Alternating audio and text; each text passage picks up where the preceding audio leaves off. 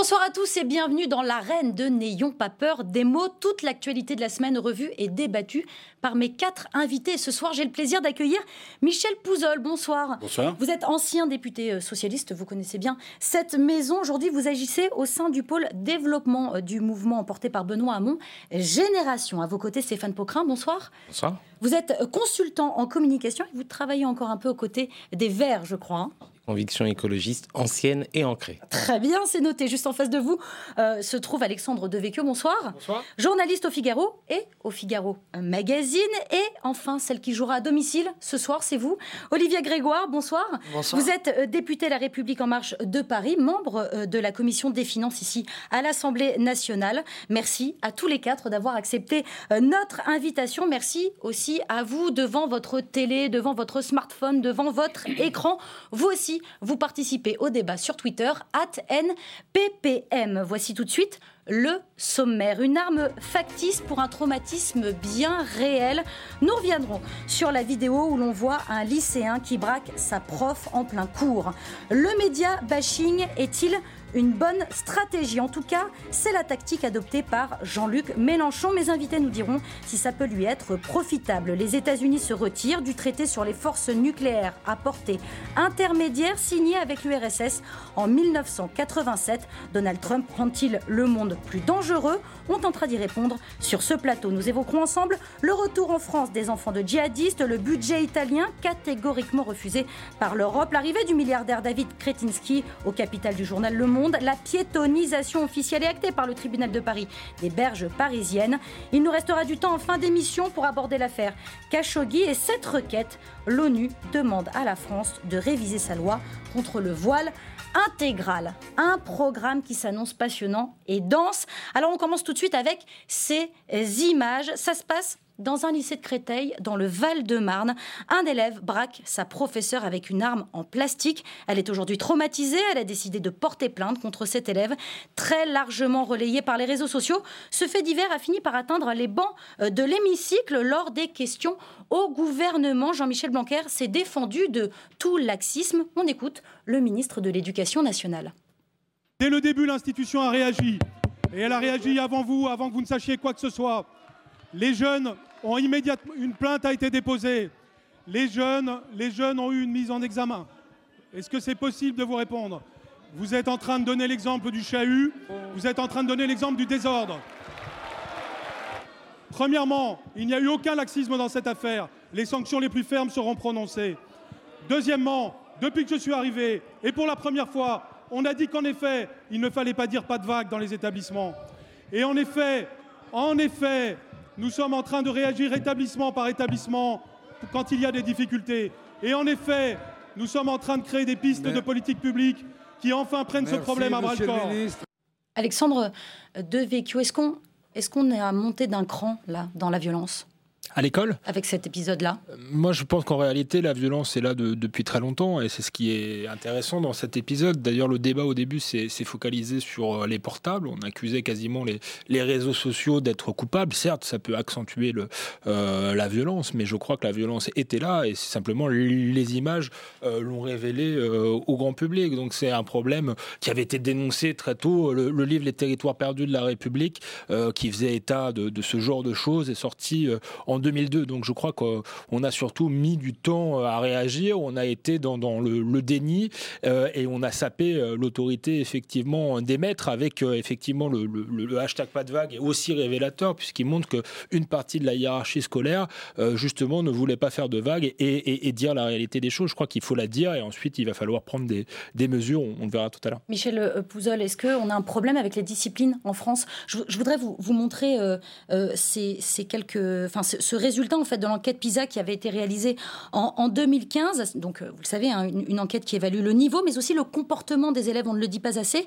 La France est le pays où la discipline dans la classe est ressentie comme la plus euh, dégradée, euh, non seulement au sein de l'OCDE, mais dans l'ensemble des 72 pays PISA. On a un souci avec la discipline en France? Je ne sais pas si on a un souci avec la discipline, mais je pense qu'on a, vécu sur une illusion, celle que l'école serait une barrière au problème de la société et que les problèmes de la société ne rentreraient pas au sein de l'école. On a vécu avec cette espèce de mythe pendant très longtemps de la force de notre école républicaine pour euh, effectivement faire une barrière à, ça et voir résoudre les problèmes qui n'étaient pas ceux de ses compétences.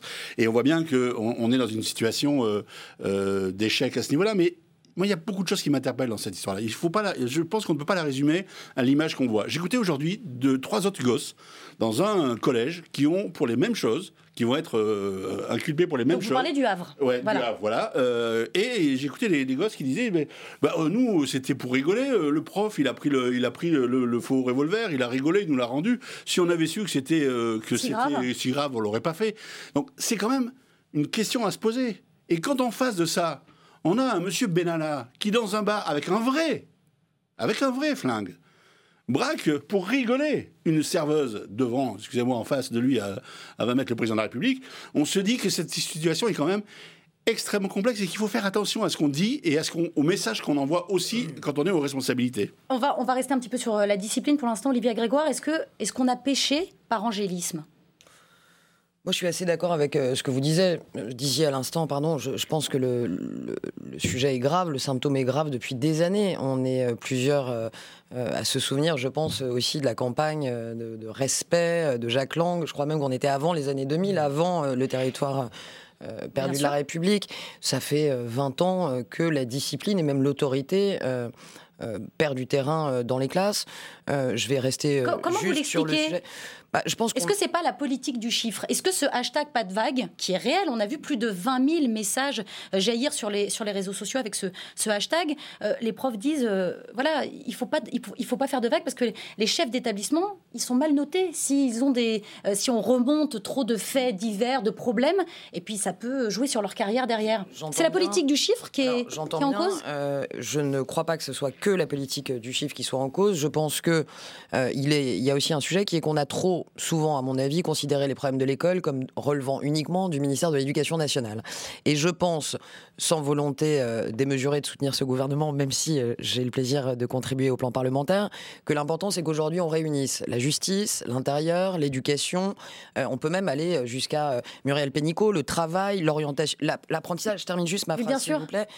C'est ce qui a été fait ce matin, c'est ce qui sera fait mardi en Conseil des ministres. On dans ce comité stratégique hein, dans ce ce matin. comité stratégique, les mots sont compliqués, comité stratégique. Ok, ce qui est important, c'est qu'on se mette ensemble d'un point de vue interministériel pour trouver des solutions. Je pense qu'on a trop laissé les problèmes de l'éducation uniquement à l'éducation. Stéphane Pocrin, il faut euh, plus de porosité entre euh, le ministère de l'éduca- de l'Éducation nationale et le ministère de l'Intérieur?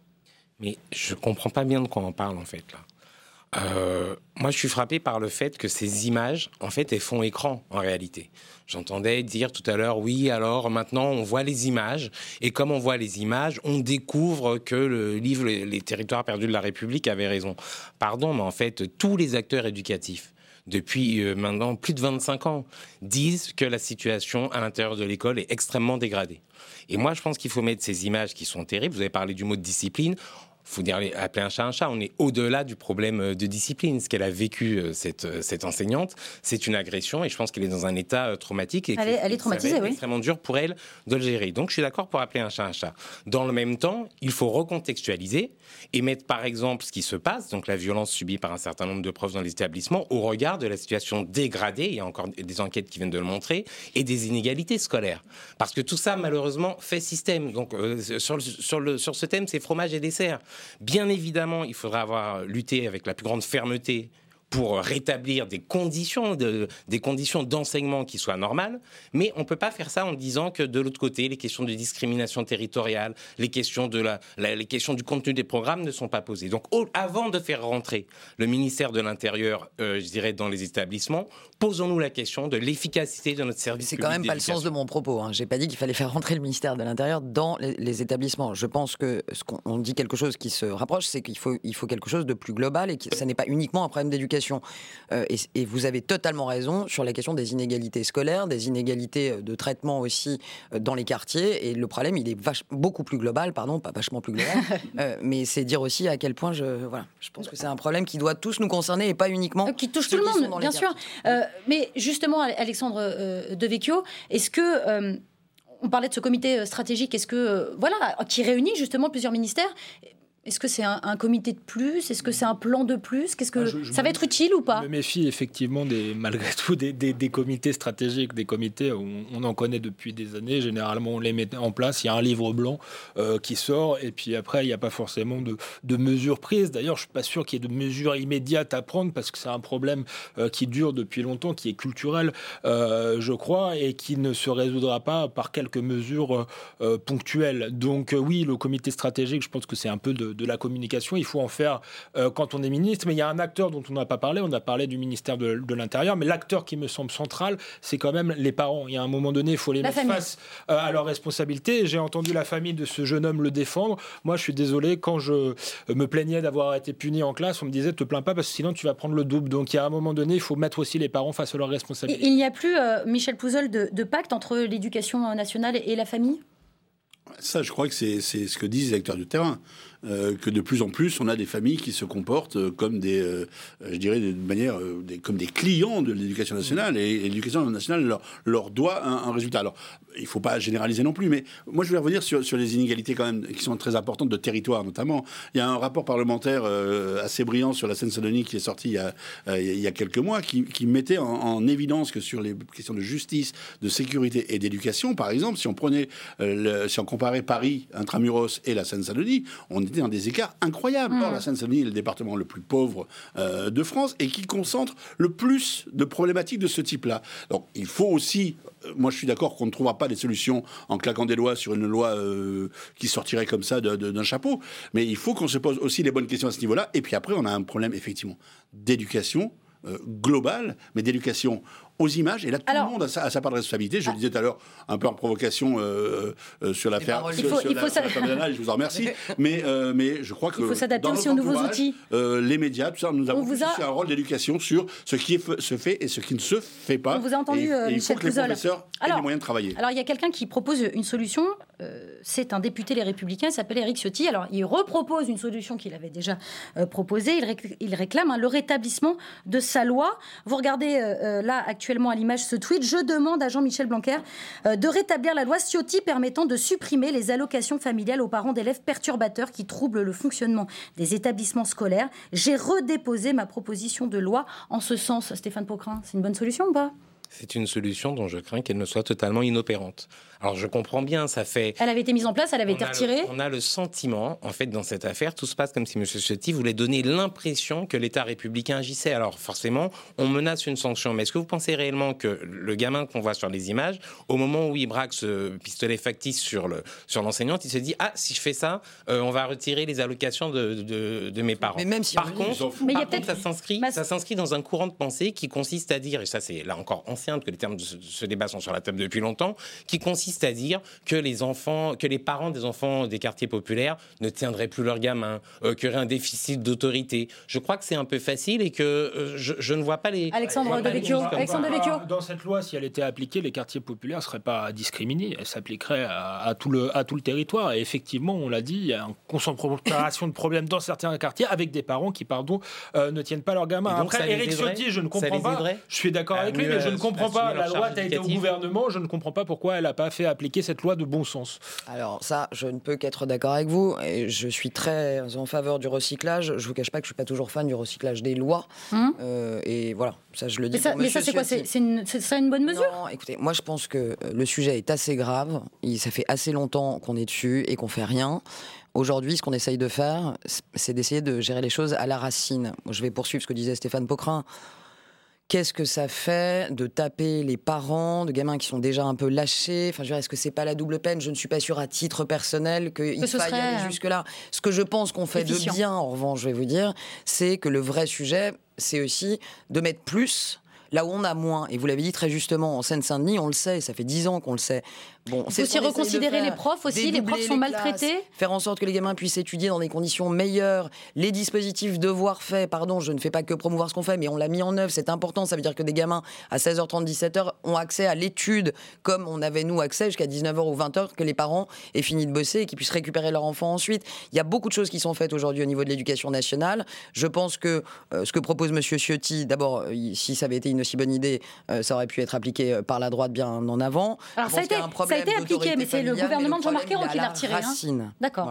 Alessandro Vecchio, d'un dernier mot En réalité, ça n'a pas vraiment été appliqué puisque les proviseurs ne le faisaient pas appliquer. Bah, Donc il y a un problème dans, dans Il y a toute quand la même chaîne. eu euh, qui- 619 suspensions Il y des a- il y a la- allocations. la- hein, la chaîne, euh, euh, la- la ça a chaîne quand même été appliqué. Oui, dysfonctionne, mais. coupables des incivilités, à la fois les parents, Mais- les proviseurs. euh, Euh, et- bah, et donc- écoutez, il y a un problème. Moi, je pense que le, le nœud du problème, c'est pas du tout les moyens. Parce que moi, pour le coup, j'ai été à l'école euh, euh, en ZEP. euh, et effectivement, il y a déjà des dispositifs ZEP, un certain nombre euh, d'argent qui vous. sont mis sur la table. Et je pense qu'on réglera pas tout par les moyens financiers. Le, pro- le nœud central, il est le problème de l'autorité, euh, je dirais, du haut en bas. Et effectivement, le haut ne montre D'un dernier pas mot, toujours l'exemple. Contrat. On l'a la, vu avec je l'affaire la question différemment. En fait, le problème de l'éducation aujourd'hui, c'est pas l'autorité, c'est la rupture dans la chaîne de transmission. Et cette rupture dans la chaîne de transmission, elle se pose bien évidemment sur les questions de l'autorité, elle se pose aussi sur, le, sur la question des valeurs. Quand on a entendu un certain nombre de gens de la, de la droite dure, par exemple, euh, euh, se choquer du fait que l'école essayait d'éduquer les enfants dès leur plus jeune âge à la lutte contre les discriminations homophobes, par exemple, on ne vous a pas entendu à ce moment-là dire que l'école de la République, oui, elle devait défendre un certain nombre de valeurs. Donc là encore, soyons très, très on va, prudents et et mesurés on va sur avancer. ce débat. On va avancer des images euh, parce que j'ai d'autres images euh, à vous montrer. Euh, encore une fois, un sortie des, des réseaux sociaux après Twitter. Voici la vidéo qui a fait un énorme buzz sur Facebook, une vidéo tournée et diffusée samedi dernier par Jean-Luc Mélenchon lui-même après les révélations de Mediapart sur la relation qu'il entretiendrait avec son ancienne directrice de campagne Sophia euh, Chikirou. Jean-Luc Mélenchon s'est adressé directement à ceux euh, qui le suivent pour leur parler d'une pro- d'une profession qu'il adore euh, critiquer. Quand le leader de la France insoumise parle des journalistes, ça donne ça. relayez, relayez sans arrêt. Pourrissez-les partout où vous pouvez, parce qu'il faut qu'on obtienne au moins un résultat. Eux, ils auront, ils auront marqué l'opinion. Il y a des gens qui diront Mélenchon, c'est pas clair, et toute son équipe. Mais nous, il faut qu'à la fin, il y ait aussi des milliers de gens qui se disent les journalistes de France Info sont des menteurs, sont des tricheurs, et il y a autour un système qui a même plus le recul professionnel de se dire mais qu'est-ce qu'on est en train de raconter? Alors depuis, euh, France Info a, porté plainte. Euh, les journalistes, euh, les juges et le pouvoir exécutif la semaine dernière, est-ce qu'on peut encore dire que Jean-Luc Mélenchon est, est républicain, Michel Pouzol? Oui, je pense que Jean-Luc Mélenchon reste, reste républicain euh, et heureusement, enfin, je, je, je déplorerais s'il ne l'était plus, mais euh, on, est, on est sur une rhétorique qu'il utilise fréquemment et depuis très longtemps. Euh, D'abord, ça coûte pas cher de taper sur les journalistes, puisque je, pars, je pense qu'à part, à part les hommes politiques, vous êtes, les journalistes sont les gens les moins aimés de la population française. Absolument, absolument. Voilà, c'est du kiff on est, on est un peu sur le même, Même bateau, combat. le même, combat, même défiance. Donc ça, ça coûte pas très cher, ça, ça attire la sympathie d'une certaine partie de, de la, de la population. Après, on est dans ce jeu toujours très très ambigu des rapports entre effectivement la presse et, euh, et, et le politique. Jean-Luc Mélenchon sait extrêmement bien se servir de la presse, contrairement à ce qu'on pense, en la, en la dénigrant, en l'attaquant, en la, en la- Je vais, compléter, je vais compléter vos propos. Et il avait dit ceci en, en 2013, à l'automne 2013. J'ai compris à quel point les attaques contre les médias pouvaient servir mon Mais, combat. mais bien sûr, et je, je vais prendre l'exemple de quelqu'un que j'ai bien connu aussi à l'Assemblée nationale. Manuel Valls relevait de la même, de la même démarche avec les médias. C'est-à-dire, ce sont des gens qui ont été formés dans l'Essonne, mon département, c'est pas par hasard, euh, qui savent parfaitement gérer les médias, qui savent parfaitement les utiliser, faire le buzz autour. En tirer les là- ficelles aussi? Oui, bien sûr. Et là, je pense que euh, il va radicaliser une partie de son électorat. Il va en perdre une partie. hein. C'est ça. Une il va en bonne perdre une partie. une bonne partie. Et ça, c'est la bonne nouvelle, c'est que ça ne marche pas jusqu'au bout. Mais par contre, il va, le réali- il va euh, radicaliser une petite armée de combattants qui vont lui être très utiles pour partir, raisonnable. euh, pour C'est partir, ça, vous euh, n'êtes pas raisonnable, avait-il dit. Et- Euh, euh, Olivia Grégoire, il- c'est ce que je poursuis hein, les propos de Michel Pouzol. Il gagne en stature de leader de la France insoumise, mais il perd en statut euh, euh, d'homme présidentiable? Alors, on va faire un jeu parce qu'il y a des communicants autour de cette table. Est-ce que on peut s'imaginer deux minutes s'il avait fait autrement, c'est-à-dire l'inverse? N'aurait-il pas eu tout à gagner que de se taire et pleurer devant la porte fermée de ses bureaux, appelant euh, la vindicte victimiser, c'est ça à, à essayer de comprendre pourquoi le sort, un tel S'acharnait sort contre lui lui. était réservé. Lui qui est si doué en communication, lui qui en tire les ficelles depuis des années et qui les maîtrise extrêmement bien, je suis désolé, je pense qu'il a perdu ses nerfs, qu'il a Sur la perquisition, vous avez raison. complètement perdu ses nerfs, qu'il a été complètement irresponsable dans son attitude, qu'il a loupé ce qu'il aurait pu réussir, c'est-à-dire une posture de victimisation qui aurait été beaucoup plus productive Beaucoup pour plus lui. efficace. Et alors, par contre, excusez-moi, mais je vais prendre une seconde calmement. Le lien entre le sujet 1 et le sujet 2 de votre émission, je suis pas du genre à faire des faux liens, mais l'attitude de cet homme qui représente la puissance publique, je suis désolé, Non, mais on on ne peut pas dire, la laissez-moi juste terminer ma phrase, on ne peut pas terminer, je vois où vous allez, et vous allez y aller avec Juste après, juste après. L'attitude. Mais on ne peut pas. Le président de la République, Emmanuel Macron, a émis un certain nombre de points de vue sur la presse. Il n'a jamais porté atteinte physiquement, menacé physiquement des représentants de l'autorité publique comme l'a fait Mélenchon. Alexandre Et ça, c'est un exemple dramatique. Non, non, non. Euh, mais- je veux Ah, veux pas défendre Mélenchon, mais je pense que le, le, le- Ou alors En ce serait- marche- ou alors ce serait- En marche- ou alors ce serait une première. Avec, euh, je- vais- même par la suite défendre Mélenchon, vous allez voir. Mais, mais, là-dessus, je pensais même pas le défendre là-dessus, mais euh, il a une attitude euh, tonitruante, mais qui reste euh, verbale.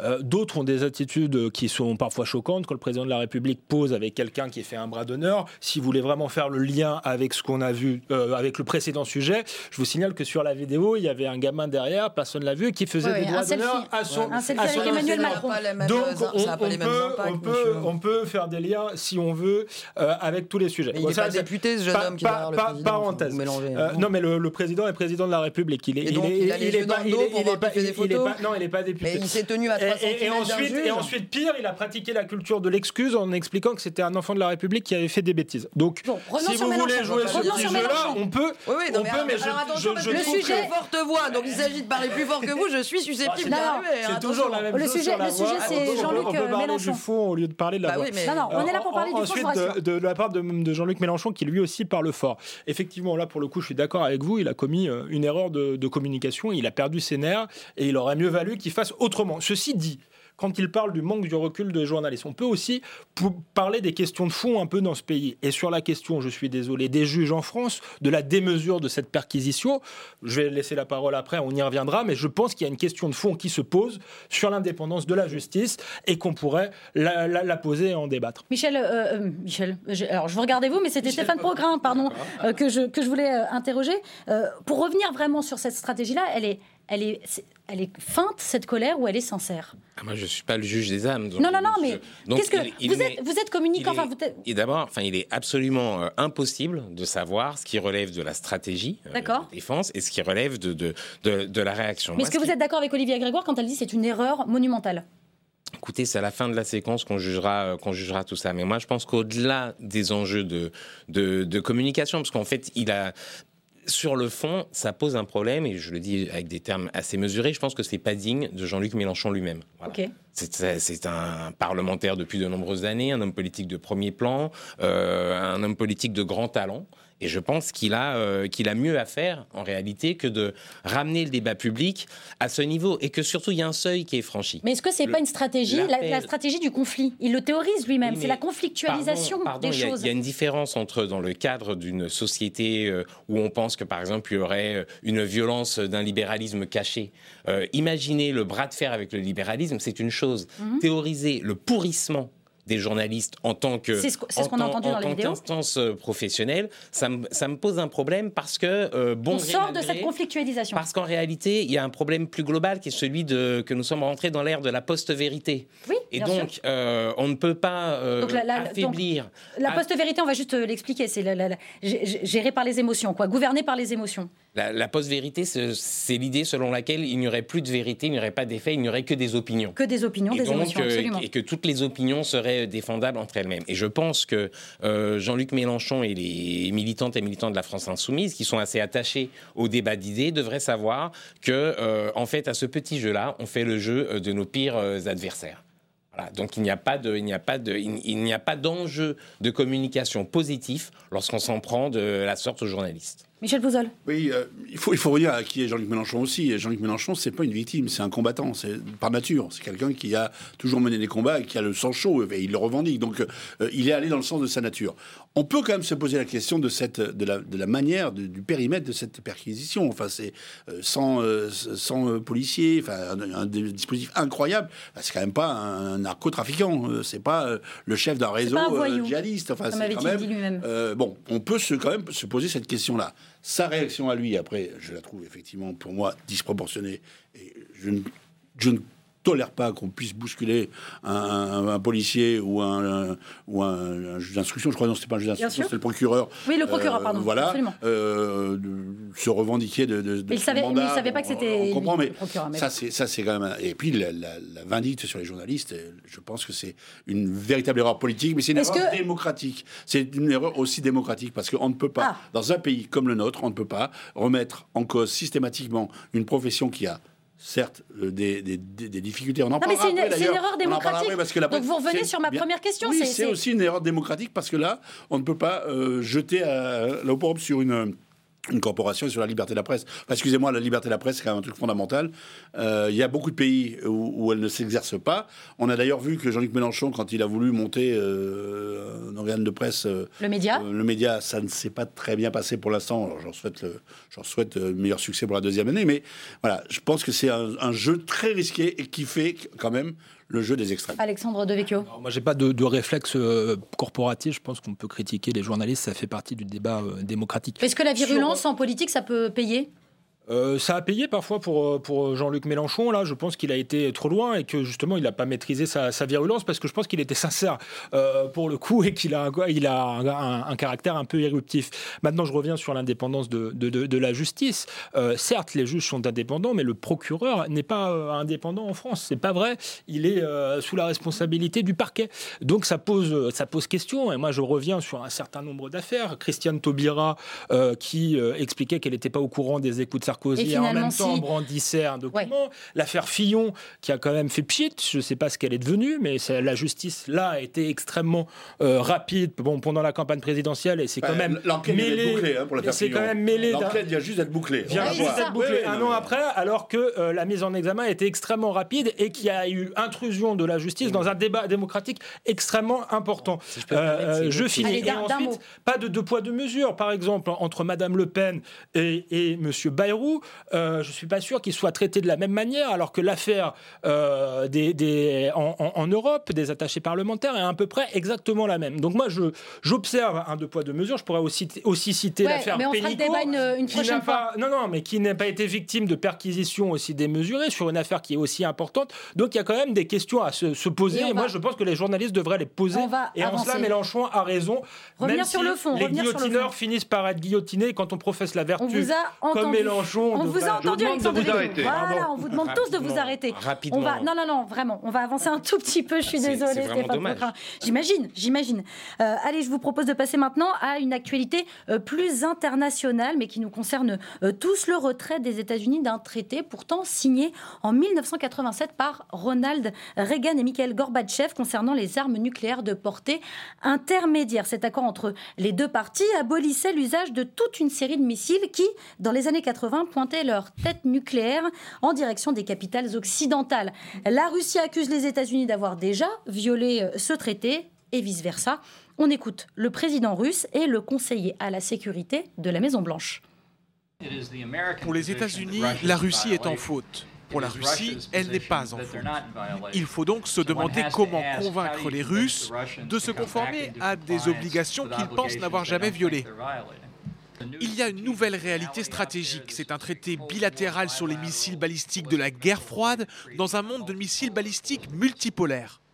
Quel est le prétexte de nos partenaires pour se retirer du traité sur les forces nucléaires à portée intermédiaire On nous accuse de le violer, mais comme d'habitude, il n'y a aucune preuve à ce sujet alors que les États-Unis, eux, l'ont déjà violé. Stéphane Pocrin, est-ce que c'est le grand retour de la guerre froide? Eh ben on est en, on est en plein dedans, mais c'est-elle jamais arrêté Ça, c'est un autre, euh, c'est un autre débat. Moi, ce que j'observe, c'est que euh, en réalité, on a, on a un monde qui est déséquilibré et que Trump et Poutine sont d'autant plus forts que l'Europe est faible le fait de ne pas arriver à, construire un acteur politique euh, européen unifié qui parle fort sur la scène internationale nous, met, euh, nous, met, nous, met, en position de faiblesse. Et oui, euh, je pense que Donald Trump menace la paix du monde, que Poutine, Poutine également, et qu'on voit bien, il n'y a pas vraiment de hasard, c'est le retour de figure de l'homme, on est au-delà de l'homme providentiel là. on voit également ce qui se passe au Brésil, des gens qui ont tous en commun, globalement, d'être climato-sceptiques, opposés aux aux droits des femmes et des minorités, et de penser qu'en gros, l'escalade, l'escalade et la course à l'armement, c'est une bonne chose. Donc face à ça, il doit y avoir un modèle européen qui construit un autre avenir pour la planète. Euh, est-ce que, est que euh, Alexandre de je vais, je vais vous proposer justement de, euh, de pouvoir débattre tous les deux, de faire un, petit duel, parce que ça s'appelle Même pas peur, c'est une petite séquence que, dans, dans, cette émission. Est-ce que finalement, on n'assiste pas à un concours de muscles entre Donald Trump et euh, Vladimir Poutine. Vous avez une minute. Si on sera vraiment en, face à face, euh, oui, probablement. Moi, je, pour le coup, euh, j'apprécie Donald Trump et Vladimir Poutine et je, je préférais quand Donald Trump tendait la main à la Russie parce que je pense que c'est notre allié et on a tout intérêt à travailler avec eux. Que la véritable menace aujourd'hui, c'est l'islamisme. On n'est plus dans la guerre froide, on est dans le choc des civilisations. je pense que Donald Trump est poussé par l'administration américaine qui est restée euh, anti-russe depuis très longtemps, qui en est resté justement à la guerre froide. Et je pense qu'il aurait peut-être plus dû rester sur son programme euh, que, que, là. Mais ensuite, il y a, oui, effectivement, peut-être un concours de virilité entre les deux. Je crois que c'est une décision qui n'a pas tant d'importance euh, que ça et que les enjeux sont, sont ailleurs. Y a, y a pas ça n'a pas d'importance? C'est une mauvaise nouvelle. Euh, c'est une, mauvaise nouvelle pour tous ceux et toutes celles qui sont attachés euh, à la paix dans le monde. Alors peut-être que pour vous c'est une idée un peu euh, bizarre, mais par ailleurs je vois que vous êtes un partisan de la théorie du choc des civilisations. Je ne crois pas à ça. Moi, je pense que si on veut que le monde aille mieux, il faut inventer un monde multipolaire avec des puissances régionales et que de ce point de vue-là, bien évidemment, la manière dont Trump comme Poutine brutalise la planète est extrêmement, extrêmement dangereuse, extrêmement inquiétante. Et je pense qu'ils sont entrés dans le 21e siècle avec l'un et l'autre des logiciels extrêmement anciens et dépassés. On vous a, on vous a entendu fin du duel. Euh, Olivier Grégoire, est-ce que euh, c'est aussi la fin de la stabilité mondiale? Ce qui est sûr, c'est que est-ce qu'il est dangereux Je ne sais pas. Euh, est-ce qu'il est instable? Ça, j'ai, à titre personnel, le sentiment qu'il l'est. Vous le disiez assez justement, il a beaucoup varié dans son acception de la Russie. On l'a soupçonné de collusion avec les équipes du Kremlin euh, durant son élection. Il a ensuite été plutôt conciliant avec Vladimir Poutine euh, après le, sommet de Finlande, Helsinki. Il a d'ailleurs un peu la même attitude chaud-froid, adoration, détestation avec la Corée du Nord, la Chine. Il est relativement, pour ne pas dire très instable. Je pense qu'il gouverne en plus au nez et à la barbe de son administration, le monsieur que nous voyons juste avant, John Bolton, qui est en charge de la sécurité nationale, en l'occurrence, euh, était en train d'arriver à Moscou samedi lorsque Donald Trump a déclaré qu'il euh, remettait en cause l'accord. C'est juste des camouflets euh, de front pour, pour son administration aussi, alors même qu'il expliquait qu'il fallait trouver une solution plus adéquate. moi, je pense qu'il est instable. Je pense qu'il gouverne beaucoup avec les, les, émotions. Vous en parliez de post-vérité. C'est une gouvernance euh, Twitter. Il a bien compris lui aussi le sens des médias euh, dans notre civilisation. Et je pense qu'il joue au, shérif. Et c'est shérif fait-moi peur. Ah oui, c'est ça. Michel Pouzol, pour, pour poursuivre, euh, on sait que Donald Trump s'est aussi retiré du, du traité de Paris. Enfin bref, finalement, la parole des, des États-Unis, la parole de Donald Trump, peut-être plus précisément, qu'est-ce qu'elle vaut? Elle ne vaut plus rien? Et je crois que c'est toute sa stratégie à lui et de se poser en recours global du monde libre, enfin d'ailleurs pas du monde libre, ils s'en fout, de, euh, l'Amérique, l'Amérique. Euh, Great Again. Donc il contourne l'ONU, euh, ses relations diplomatiques sont bilatérales avec la Chine, avec la Corée, avec la Russie, vous l'avez dit, avec l'Europe, il parle pas à l'Europe, il parle à la France, il parle un peu à l'Allemagne, il lui parle pas. Et en fait, c'est ce qui est ce qui est un peu étonnant, c'est qu'il contourne tous les traités. Il met ça, mais c'est surtout qu'il le fait dans une, dans une optique qui n'est pas du tout international, à mon avis. Là, il est dans les, il est dans les élections de mi-mandat. Hmm. Il est simplement dans les élections de mi-mandat et il dit à son peuple Regardez comme je suis costaud, moi je m'en fous. Euh, s'il faut, on aura des bombes et on, ira parlait, attendez, Alexandre, Alexandre, Alexandre de Vecchio. On, on, parlait de l'Europe, mais même encore plus précisément, Emmanuel Macron l'aurait eu euh, au, téléphone suite à ce, à ce retrait. Euh, non, mais ça, sert à quelque chose où clairement, il s'en fiche complètement Donald Trump d'avoir Emmanuel Macron au téléphone. De dire oui et non, ça peut servir à quelque chose parce que Donald Trump dans le, je crois, dans le cas par cas et dans le deal au cas par cas selon le contexte et selon son intérêt euh, personnel ou ce qu'il estime être l'intérêt des États-Unis. Moi, je rejoins ce qui a été dit. Je suis même pas sûr que ce soit seulement les élections de, de mi-mandat. C'est qu'effectivement, moi, je crois pas du tout qu'il est ringard. Je crois que le monde du 21e siècle est celui du retour des nations et qu'il est tout simplement en train de défendre les intérêts des États-Unis d'Amérique. Et moi, je trouve ça euh, finalement normal euh, pour un chef d'État. Après, je pense que là, euh, avec Vladimir Poutine, il y a un peu de, une forme de, poudre aux yeux, c'est-à-dire qu'il est un peu embêté parce qu'il est accusé de, complaisance avec le Kremlin. donc, il, il, supprime ce traité, mais je crois que ça ne remet pas en cause finalement sa politique de fond qui sera justement une politique d'alliance possible avec la Russie si ça sert les, intérêts, des États-Unis. C'est de la poudre de perlimpinpin. C'est de la poudre de perlimpinpin, nous dit le, président. Euh, je voudrais qu'on avance un petit peu. Euh, on les surnomme les petits revenants. Ils sont 150 environ. Ils ont moins de 6 ans, ils grandissent en Syrie ou en Irak, mais ils ont été signalés par leur famille en France ou euh, dans les zones euh, sous contrôle kurde. Une partie de ces 150 enfants français nés de parents euh, djihadistes vont être rapatriés en France, mais ils ne pourront rentrer qu'avec l'accord de leur mère qui, elle, restera sur place. Pour William Bourdon, l'avocat de cinq mamans, c'est un choix absolument cruel. Le prix à payer pour faire revenir les enfants sans les mères, c'est mettre les mères dans un dilemme d'une cruauté absolue, c'est-à-dire leur faire choisir entre garder ces tout petits, parfois tout petits enfants avec elles, ou s'en séparer euh, et donc garantir un futur évidemment plus sécurisé, mais rajouter au traumatisme de ces enfants un deuxième traumatisme qui est l'arrachement de leur mère, Olivia Grégoire, euh, séparer les, mamans de leurs enfants, c'est la moins mauvaise des solutions? Oui, les enfants diraient d'ailleurs la moins pire. Euh, je pense que, euh, je, viens d'entendre ce que dit l'avocat, je pense qu'il faut quand même, c'est pas un sujet facile, faire le distinguo entre ces mamans et ces femmes djihadistes qui sont parties pour certaines en Syrie pour y commettre certaines des exactions et la doctrine du gouvernement a toujours été assez claire là-dessus, que les femmes qui sont parties faire le djihad et qui ont commis des exactions puissent être jugées dans le pays où elles ont commis des exactions, c'est-à-dire au plus près des faits qui ont été commis. Elles sont dangereuses, ces, ces, bah, mamans, entre guillemets. ce ne sont pas que des ventres, c'est aussi des... dangereuses mamans, ce sont des, femmes qui sont parties pour faire le djihad, la guerre sainte, le combat. Bon, on est aussi dans un contexte, et on en parlait il y a deux minutes, qui est un contexte international. On a toujours été clair sur le fait que ces enfants, ces petits revenants, et effectivement, il s'agit d'enfants souvent en très bas âge. Moins de 6 ans. Puissent avoir, eux, la possibilité, avec l'accord de leur mère, de revenir dans le pays qu'est la France et de pouvoir peut-être réaccéder à une vie euh, normale et à l'éducation et à peut-être une déjihadisation. Bon, c'est pas un sujet facile, mais je pense que la doctrine qui est celle du gouvernement est la plus elle est certes cruelle, mais c'est la plus équilibrée et que nous ne pouvons pas faire revenir ces femmes djihadistes sur le sol français comme ça de façon euh, inconsidérée.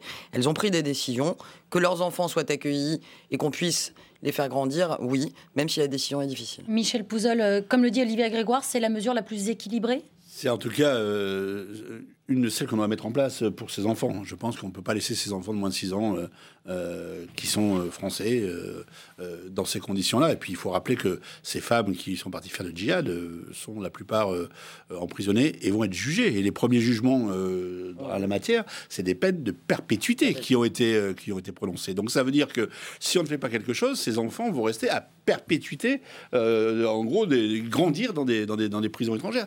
Et une perpétuité qui risque d'être réel dans des pays où, le système judiciaire n'est pas le carcéral n'est pas tout à fait le même que le nôtre. Donc il faut qu'on intervienne sur ces, sur ces enfants. Ces enfants ont souvent des familles euh, également, des grands-parents en, France, donc euh, qui peuvent les prendre en charge. Ça demande une prise en charge particulière aussi de, euh, au cas par cas. Il faut faire du. Mais je, je n'imagine pas que la France puisse laisser 150 de ses enfants dans des conditions terribles quelle que soit, je dirais, la faute des parents, parce que euh, c'est aussi un des piliers de notre République, de notre démocratie, euh, la faute des parents ne préjuge pas de ce que vont devenir nos propres enfants. Donc, euh, Alexandre, Alexandre de Vecchio, est-ce qu'on sait gérer cette situation? Est-ce que la France sait gérer cette situation?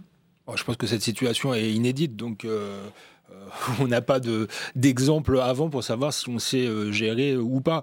Moi, simplement, ce que je voudrais dire, c'est qu'effectivement, c'est une situation tragique, c'est une situation complexe, mais de toute manière, on ne fait pas de la politique avec des, bons sentiments. Je suis désolé, le rôle de l'État français est de protéger la majorité des Français.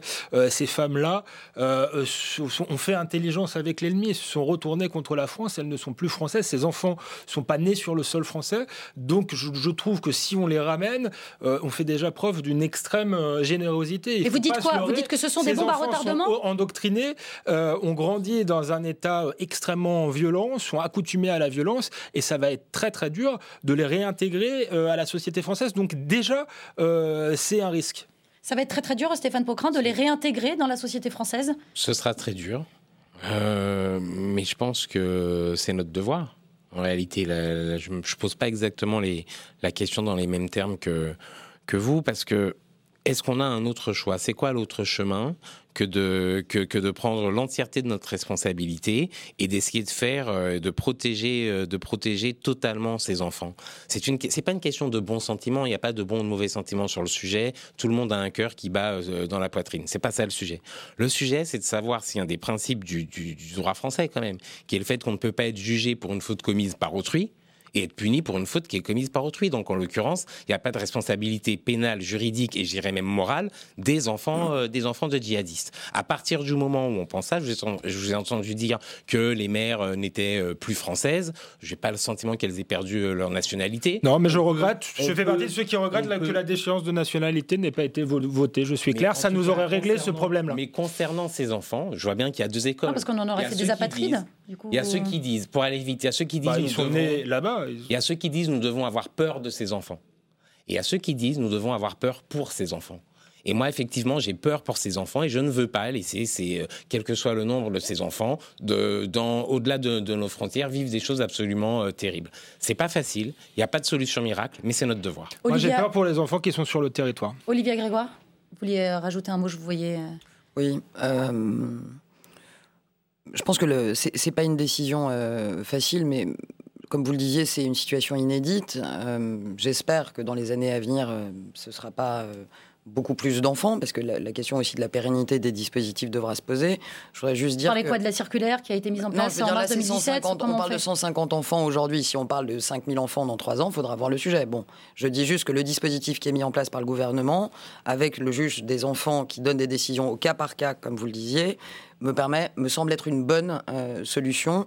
Et encore une fois, ces femmes, on dit maman, mais ce sont avant tout des femmes qui, au plan individuel, ont pris leurs responsabilités et ont fait intelligence avec l'ennemi. Entendu, Olivier Grégoire. Bon, euh, sujet très très lourd évidemment. Alors je vous propose un petit jeu pour passer à quelque chose d'un petit peu plus léger, un petit jeu euh, qui s'appelle, vous connaissez déjà euh, Alexandre Devecchio, fake news ou pas, un fox ou pas, comme dirait l'Académie française. Vous allez me dire si ce que je vous annonce est vrai ou faux. Voici la première information.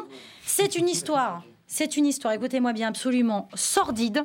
Figurez-vous que dans une boulangerie de Toulouse, un jeune touriste parisien a été tué par 46 balles dans le corps pour avoir un un pain au chocolat. Est-ce que vous me croyez J'ai la réponse. Ah, et voilà. Attendez, Olivier. Et voilà, mais vous avez. voilà. rapide. Exactement, très très fort sur le plateau. C'est une fake news. La réponse d'Olivier Grégoire, pourquoi? Parce qu'on dit.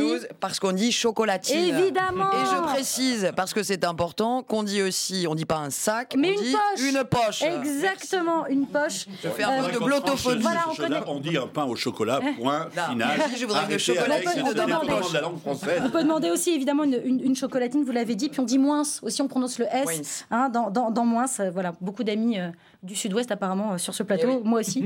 Donc euh, on passe tout de suite à la deuxième info. Cette fois-ci, c'est un tweet d'un député. Ah Regardez, il aurait écrit ceci. Ah là là Attendez, laissez-moi lire pour les téléspectateurs. Allez-y, allez-y. La chasse ne dure que 4 mois par an. Pourquoi ne pas interdire le VTT pendant la chasse? Réponse de Stéphane Pocrin. Eh bien, c'est vrai. C'est vrai, c'est un vrai tweet qui a été posté par Alain Péréa, député La République en marche de l'Aude.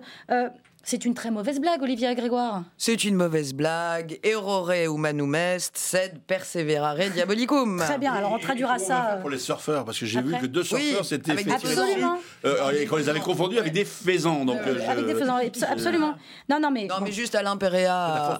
on est d'accord, c'est une très mauvaise a blague. réagi, c'est pas la meilleure des blagues de l'année, mais il a tout de suite réagi. Vous savez, c'est aussi un des, c'est en réponse pour le actifs du, du, groupe d'intérêt pour le vin. C'est un grand bon vivant. Oui, il y a quand même un cycliste qui est mort. Hein. Pardon, du 15 parlementaires. Pardon de le dire, mais, pardon de, dire, mais sa blague fait système avec les interrogations euh, fortes sur la politique écologique menée par euh, ce gouvernement et le fait que le lobby des chasseurs est, de ce que, si j'en crois ce qui est dit dans la presse, euh, est assez bien représenté auprès d'Emmanuel Macron et à ses entrées à l'Élysée, puisque j'ai même cru comprendre que ça avait été un des éléments, la goutte d'eau qui avait causé le départ Je de vois Nicolas que vous lisez bien la presse. Tout le monde lit beaucoup la presse sur ce plateau. J'ai voté un budget sur la fiscalité écologique cette semaine et je suis plus sur mon budget sur la fiscalité écologique que sur les dires de la presse. On, sur ce que on en parlera, on en parlera une prochaine fois de la fiscalité euh, verte.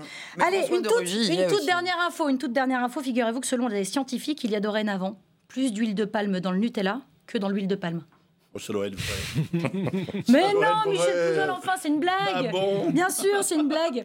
Du Gorafi, encore une Mange fois. pas de- de- Non, non, non, non, non. Pour le- pour l'instant, il y a encore plus d'huile de palme dans l'huile de palme que dans le Nutella. Mais on est peut-être, voilà, c'est ça, on en est peut-être pas très très loin. Allez, fini les infox, retour à l'actualité euh, internationale avec cette image plutôt euh, ubuesque. On pourrait croire à une blague encore une fois, mais c'est euh, pourtant bien ce qui s'est passé mardi au Parlement européen, alors que le commissaire européen aux affaires économiques vient tout juste d'annoncer que le budget de l'Italie est rejeté.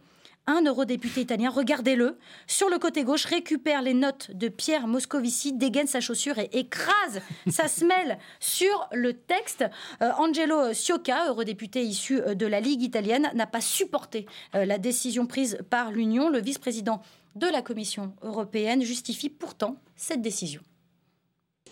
Aujourd'hui, pour la première fois, la Commission est obligée de demander à un pays de la zone euro de réviser son plan budgétaire. Mais nous ne voyons pas d'autre solution que de demander aux autorités italiennes de le faire. Nous avons adopté un avis accordant à l'Italie un maximum de trois semaines pour proposer un nouveau budget pour 2019. Alors, un, un petit peu plus tard, à Naples, Matteo Salvini a pourtant précisé qu'il ne changerait pas une ligne de son budget. On l'écoute. Nous allons déployer pour la province de Rome 154 policiers en plus et 100 carabiniers en plus, et ce, grâce aussi à un budget courageux que quelqu'un à Bruxelles voudrait nous faire changer, mais que nous ne changerons pas d'une virgule. Stéphane Pocrin, est-ce que l'Italie euh, piétine l'Europe? Non. En l'occurrence, je, je ne suis, ab- je n'ai, je pense à peu près rien de commun avec la politique défendue par euh, Monsieur Salvini. Mhm. Mais enfin, quand même, euh, moi, je me souviens de ce qui s'est déjà passé avec la Grèce. Ouais. À savoir, Mais a- est-ce que c'est vraiment comparable? Ah je vais vous expliquer le lien que je fais entre les deux. C'est que euh, dans les deux cas, il y a des peuples, des citoyennes, des citoyens qui votent et qui, y compris, même s'ils ne votent pas toujours dans le sens où on sait très qu'ils votent, c'est un autre débat. Et puis la commission qui apparaîtrait, elle, d'une certaine manière, au-dessus, au-dessus des, des peuples, au-dessus de la volonté des citoyennes et des citoyens, et qui, Et qui impose et qui, pour la première fois, en plus, un budget qui est quand même resté dans les clous À 2,4%, absolument. dans, dans les fameux clous euh, fixés. Donc je pense que c'est exact. Moi, je suis très pro-européen. Mais je pense que c'est avec des actes comme ça qu'on tue l'Europe en réalité. Parce que euh, si on pense qu'il n'y a aucune marge de manœuvre pour les gouvernants pour euh, faire, euh, pour mener une autre politique, je vous donne un exemple très clair. Moi, je suis écologiste. Je pense qu'en Europe et en France d'ailleurs, on a besoin d'un- plan d'investissement massif dans les énergies renouvelables. Mhm. Bon, et que par exemple, ces questions d'investissement dans l'écologie, elles devraient être sorties du calcul des 3%. Donc ça veut dire que demain, la Commission va, venir nous dire retoquer que mener un une budget. politique euh, favorable à la préservation euh, du climat, c'est un problème Pe- Je pense Peut-être. que cette, cette manière d'agir tue l'Europe. Est-ce que, c'est, est-ce que tout simplement l'Europe est trop étriquée, trop stricte, trop coincée? J'ai envie de parler latin aujourd'hui. Alors allez-y. Pour Alex, c'est de l'ex. Qui veut dire?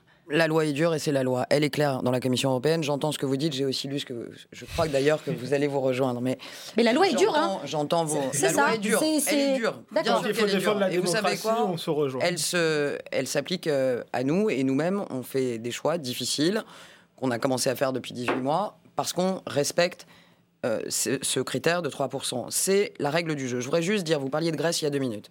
Et j'aurais plaisir à vous écouter parce que nous serons divergents. Mais Moi, bon, d'abord, il y a quand même des marqueurs assez forts dans la politique italienne de Salvini. Pour ceux qui ont fait un peu d'histoire, l'histoire est, parfois un peu inquiétante. Mhm. Pas de bol, moi j'ai fait beaucoup d'histoire. Je suis très inquiète de ce qui est en train de se passer. Et je pense que ça n'est que le début de ce qui va se passer. Premièrement, il est en train de faire du budget une arme politique électorale. C'est politisé pour les élections européennes. Ce serait bien le seul gouvernement au monde qui ferait de son budget une arme électorale. Je sais bien que ça ne vous aura pas échappé, sauf que là, non mais là, vous qui parlez de multipolarité du monde, euh, et je pense qu'on se retrouve là-dessus, euh, je pense que ce qu'il est en train de faire en termes d'instrumentalisation euh, très forte du budget et de posture vis-à-vis de l'Europe, c'est le début de sa campagne, enfin c'est même le dur de sa campagne européenne. C'est la campagne permanente en fait. C'est la campagne permanente, et je pense que quand on a une dette qui est huit fois et vous le savez, vous l'avez écrit, je crois, huit fois supérieure à celle de la Grèce. Je veux dire, quand on a une dette qui est supérieure de 132% au PIB, quand on a des banques, et vous allez lire dans la presse dans les semaines qui viennent, que les banques italiennes vont aller de mal en pis et que là, il va y avoir une problématique très lourde au niveau bancaire italien. Ce qui va se passer, moi, m'inquiète beaucoup. Je pense qu'il fait du budget, même si c'est un art euh, fréquent en politique, une arme de destruction pour l'Europe. Et je pense que ce qu'il est en train de faire est gravissime. Oui, mais est-ce que pour autant les règles du jeu ne sont pas un peu trop étriqué, trop strict. Moi, c'est Pierre Moscovici qui, le dit, elle fait référence à ce que j'ai écrit. Euh, Pierre Moscovici, après les négociations sur le, renflouement de la Grèce, a dit que c'était un scandale démocratique. Il a dit aussi que les règles euh, technico-juridiques de l'Europe étaient une ineptie. effectivement, les 3% ont été votés un peu au hasard. Ça aurait pu être 4, ça aurait pu être 2. Euh, et enfin, Pierre Moscovici lui-même, quand il était ministre des Finances, n'a jamais respecté cette règle des 3%. Donc on est quand même dans quelque chose absurde. Après, il y a un vrai. Donc il faut euh, changer les règles. C'est ce que vous dites Je suis pas sûr qu'il faille changer les règles. Il faut respecter la souveraineté des États. On nous dit le, le gouvernement précédent s'était engagé à faire 0,8. Oui, mais le gouvernement précédent a été balayé par les urnes. À ce moment-là, il faut supprimer l'alternance et ça ne s'appelle plus la démocratie. Michel Pouzol.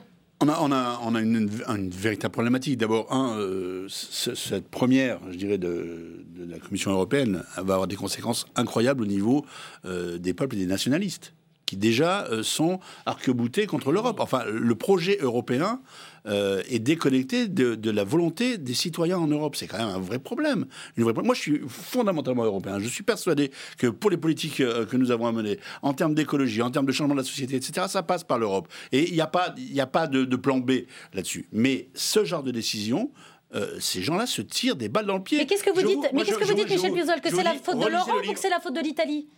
Mais c'est d'abord la faute de l'Europe de se, comporter de cette manière-là. On parlait d'un truc qui, moi, qui me rend dingue sur le, le, les 3%. On a intégré, pour arriver arriver aux 3%, dans le calcul du PIB, les recettes du trafic de drogue. Enfin, franchement, on est dans, un, dans une Europe qui, nous dit euh, plus de sécurité, etc. On met ces, richesses-là dans le calcul du PIB pour arriver à, baisser nos déficits, et on est là dans un déni de démocratie de ce que veut le gouvernement italien. Moi, je vous dis, je vous conseille de relire le livre de Varoufakis.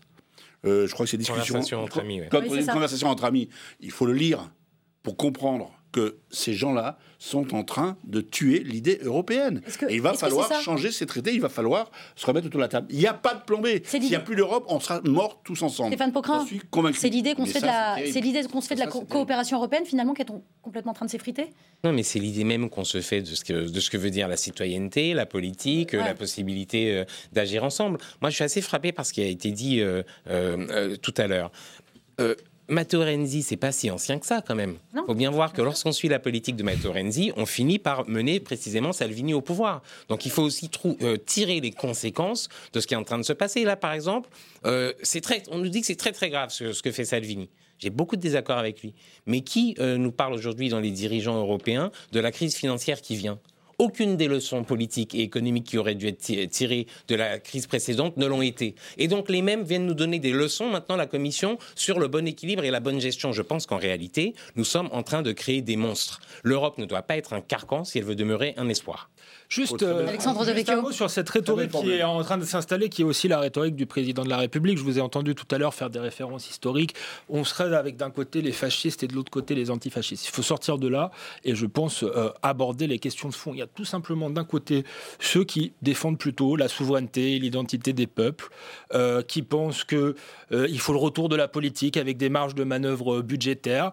ça ne veut pas dire qu'ils veulent mettre des barbelés autour des États. Et il y a de l'autre ceux qui, comme le président de la République, sont pour une Europe ouverte, euh, mondialisée, pardon, mais il faut, faut, faut, faut, mettre des mots, ce qui n'est pas un gros mot, post-national, euh, etc. Et il va y avoir un affrontement entre, idéologique entre ah, les deux, et ça s'appelle la démocratie, et c'est tant mieux. Mais et c'est tant mieux. Je crois pas à ça. Je crois pas. Pardon, Olivia, euh, un, instant. Je ne crois pas à ça. Tout est fait pour polariser le prochain match des Européennes en disant c'est d'un côté le nationalisme et de l'autre côté et, de l'autre côté les libéraux. Ce sont les futures élections européennes qui guident un peu toutes ces politiques-là. Je ne crois pas à ça. Moi, je pense qu'ils ont en commun, euh, malheureusement, euh, d'avoir, euh, de regarder le futur dans le rétroviseur et d'avoir des vieux logiciels. Les enjeux fondamentaux qui sont devant nous, c'est la crise écologique qui conditionne tout le reste.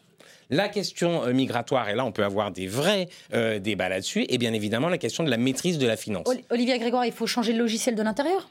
Européen? Oui. Il faut certainement le faire évoluer. Mais je pense que le faire évoluer sous la pression protectionniste et j'assume mes mots euh, potentiellement autoritaires de Salvini. Vous dites que c'est du chantage Je dis que quand on fait. Voilà, j'entends ce que vous dites sur le retour de la politique, des souverainetés, etc.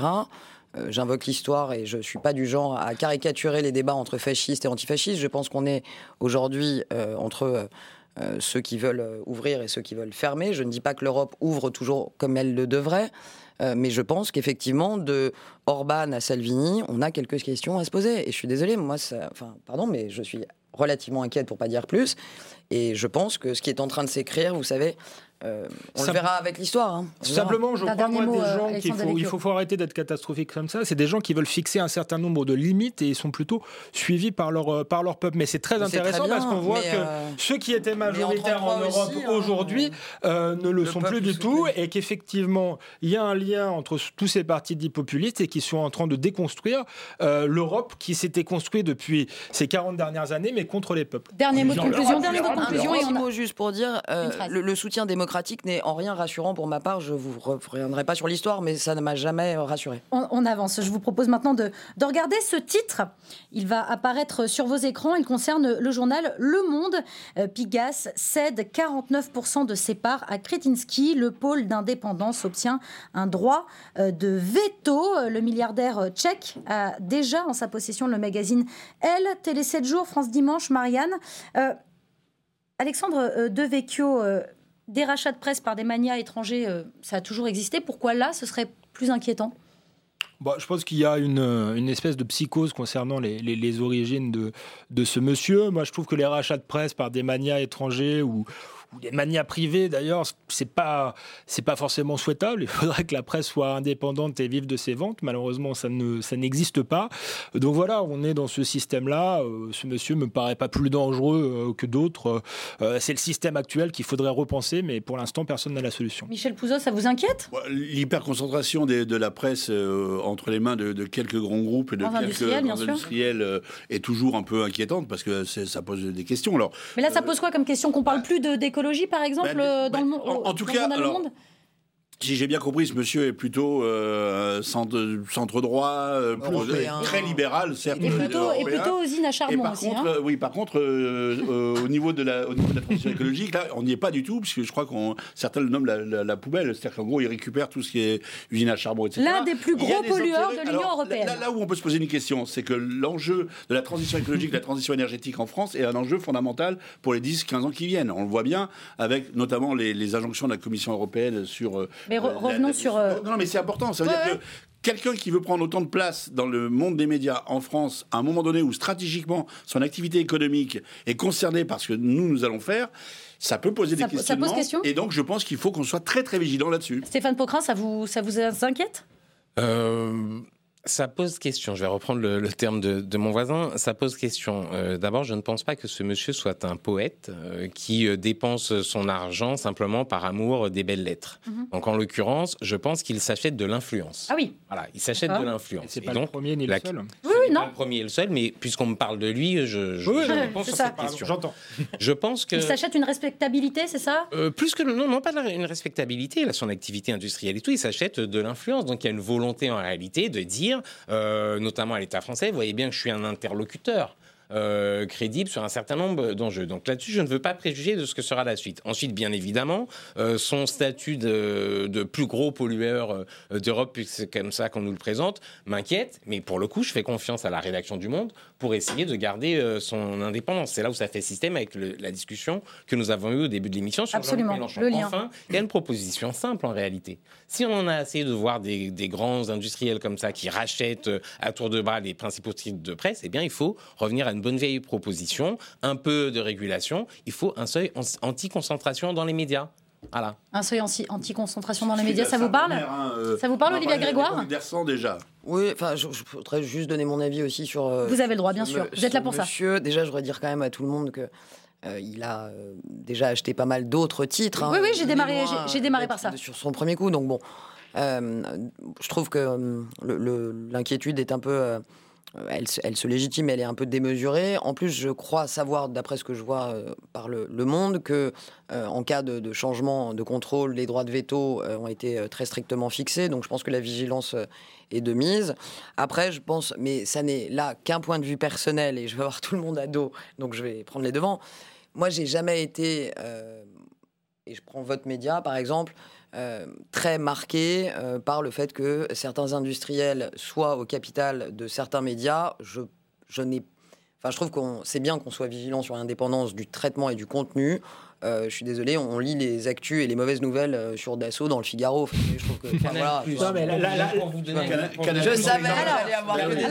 Stéphane Poquin. vient d'être Oui. euh, d'avoir une injonction du CSA pour Absolument. un public reportage euh, Exactement. sur euh, sur le Gabon. Donc oui, bien évidemment, il y a un grand parasitage potentiel entre le- les détenteurs des titres de presse et des médias. Et donc je pense que pour le coup, euh, vous qui aimez le en même temps, on peut à la fois être attaché à, aux droits des industriels à se Bien développer et en même temps veiller à la démocratie par un seuil anti-concentration Ah, dans les en- médias. en réalité, Un média, un média n'est pas hein. un J'ai produit pas comme un autre. contre Tout simplement, est-ce qu'on peut dire ça. Non, mais je, je peux rejoindre euh, ce, que, ce qui a été dit sur le principe. C'est vrai qu'aussi dans la réalité, l'influence est plus limitée euh, qu'on ne le croit toujours. Là, ce qui me frappe dans, dans ce cas-là, c'est qu'effectivement, ce monsieur est censé être pro-européen, euh, etc., anti-écologiste. Il a nommé à la tête de Marianne Natacha Polony, qui est plutôt souverainiste et écolo. Euh, donc, je suis pas sûr qu'il ait une influence si nette euh, qu'on le dise sur la ligne éditoriale. Après, Si- je suis d'accord avec Alexandre vous. Devecchio, s'il S'il avait racheté achète le des Figaro- journaux, c'est pas non plus pour... S'il avait racheté le Figaro, ça vous aurait plus gêné peut-être? Moi, j'en sais rien. Moi, je, je- ça va très bien avec Ah. Il y a eu un petit- recul. Il y a eu un petit recul.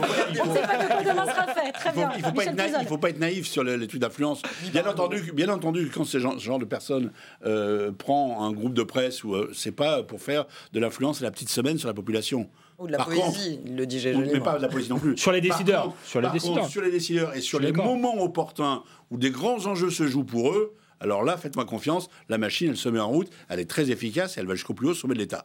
Donc on l'a déjà vécu dans l'histoire, donc c'est pas, faut, faut pas se tromper de vrai, sujet. Leur sujet à eux, euh, son sujet à lui, c'est pas d'influencer les élections euh, euh, en banlieue parisienne. Par contre, il a quand même quelques sujets avec la France qui sont pour lui stratégiques. On, verra du coup euh, ce, que ça donnera. Je vous emmène maintenant en promenade, tous les quatre. Enfin, tous les cinq, du coup, je viens avec vous. Sur les berges de la Seine, puisque euh, le jugement hein, du euh, tribunal administratif de Paris est tombé hier. Il valide la piétonisation de la rive droite sur plus de euh, 3 km pour préserver ce patrimoine inscrit à l'inventaire mondial de l'UNESCO. Anne Hidalgo s'est empressée d'annoncer la bonne nouvelle sur son compte Twitter. On l'écoute. Chères Parisiennes, chers Parisiens, nous y sommes. La justice nous a donné raison. Je suis tellement heureuse de pouvoir vous dire que les berges sont définitivement libérées des voitures. Les berges sont et seront désormais piétonnes à Paris.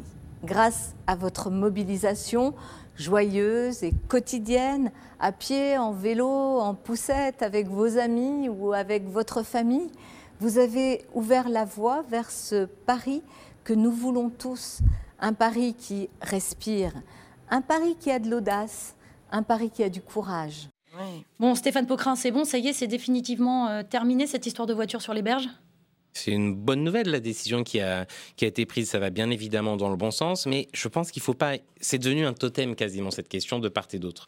Il faut remettre cette question-là dans la question plus globale de comment on construit au XXIe siècle des villes qui soient raccord avec l'objectif d'avoir une économie qui sort du carbone, d'avoir des villes qui soient agréables à vivre et d'avoir des, villes qui, des villes qui en même temps restent inclusives, c'est-à-dire pas réservées à une seule catégorie de la population. C'est ça les enjeux et ce sera à mon Ce n'est que le début de ça. Ce sera un des enjeux, notamment des élections municipales à venir. De 2020, bien sûr. Alexandre Devecchio, je vous voyais réagir. Non, non, je, euh, Anne Hidalgo m'amuse. C'est un peu euh, Candy qui se prend pour le général de Gaulle, euh, Paris libéré.